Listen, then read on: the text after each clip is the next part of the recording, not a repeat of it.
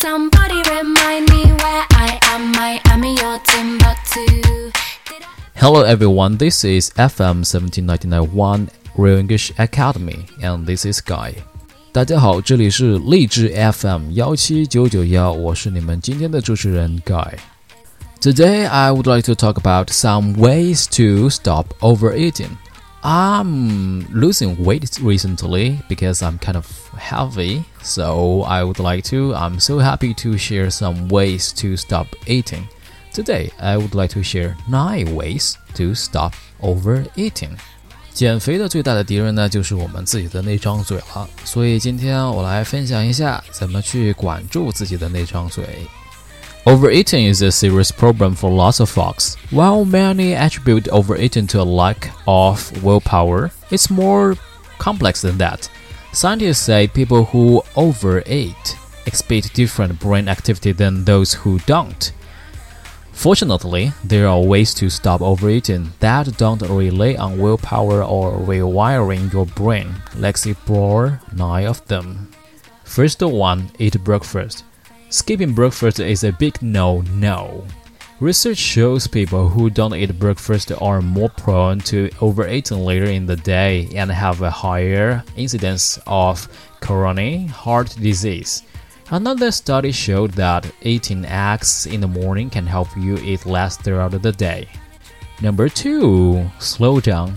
It may sound obvious, but eating slowly and mindfully is one of the best strategies for combating overeating. Eating slower helps you feel full faster. Number 3. Use smaller plates. The larger the plate, the more likely you are to overeat says food researcher Brian Wansink. Most standard dinner plates are around 12 inches in diameter. Switch to 9 inch plate and you will eat less. 4. Pay attention to your emotions. You need to become aware of your reasons for wanting to eat junk food to understand why you overeat. For example, maybe you eat compulsively to make yourself feel better or to combat stress. Identify your triggers, and you will be more likely to create personalized strategies to deal with them. Number 5. Exercise more. Research shows that your responsiveness to food cues is significantly reduced after exercise. In other words, you will less likely to want to indulge when you see a picture of a giant ice cream sundae. Not to mention the fact that exercise is a keystone habit that can change your life. Number 6. Choose nutrient dense foods. Nutrient density means the amount of nutrition packed into a particular volume of food. For example, you can eat a giant plate of broccoli to get the same amount of calories in a tiny cup of ice cream. Because vegetables are generally more nutrient dense. Steer clear of foods like sweets, cheese, and soda, which don't offer a lot of nutritional bang for your buck. Choose healthy food like vegetables, fruits, lean meats, healthy oils, and a bean instead.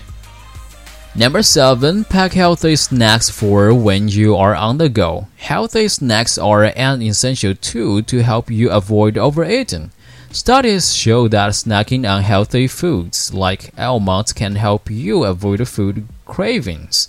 So, pack healthy snacks like nuts, seeds, fruit, and vegetables with hummus and take them with you to work, school, or other places you go throughout the day. Number 8. Allow for one cheat meal each week. Cheat meals are when you reward yourself for eating healthy by splurging on something you love. This doesn't mean have a free for all at the buffet, but having one or two pieces of pizza is okay. Completely depriving yourself makes it much more likely you will give in to food cravings and overeat. Number 9 for setbacks. Implementation intentions help you plan for bumps in the road. The basic setup for an implementation intention is this. If this happens, I will do that. For example, if you find yourself getting stressed and reaching for a bag of chips even though you're not hungry, Write down the following implementation intention. If I get stressed and reach for chips, I will grab a piece of fruit instead. Or if I get stressed and reach for chips, I will go for a walk instead. This is powerful strategy that uses proven principles of behavioral psychology. A little planning goes a long way. Overeating can be a tough thing to overcome, but these methods will help. The more you can work to develop healthier habits, the less likely you will be to overeat. Take one step at a time, focus on the small wins, and you will crack this bad habit for good. I hope the measures above can help you to overcome overeating. I think these days I'm kind of overeating as well. So after this, after this article, I will take measures to help myself to to to overcome overeating. So let's fight together.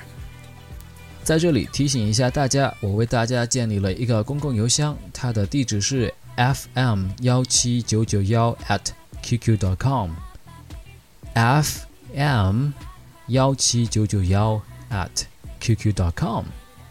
邮箱的密码是 i love 幺七九九幺 i love 幺七九九幺 i l o V e 幺七九九幺。建立公共邮箱的目的呢，就是供大家参考以后的文本，可以边听边学习。然后之前的一部分文本呢，我也会发到那个邮箱里面去。希望 FM 幺九九九幺让大家不仅听得爽，而且让大家学的也爽。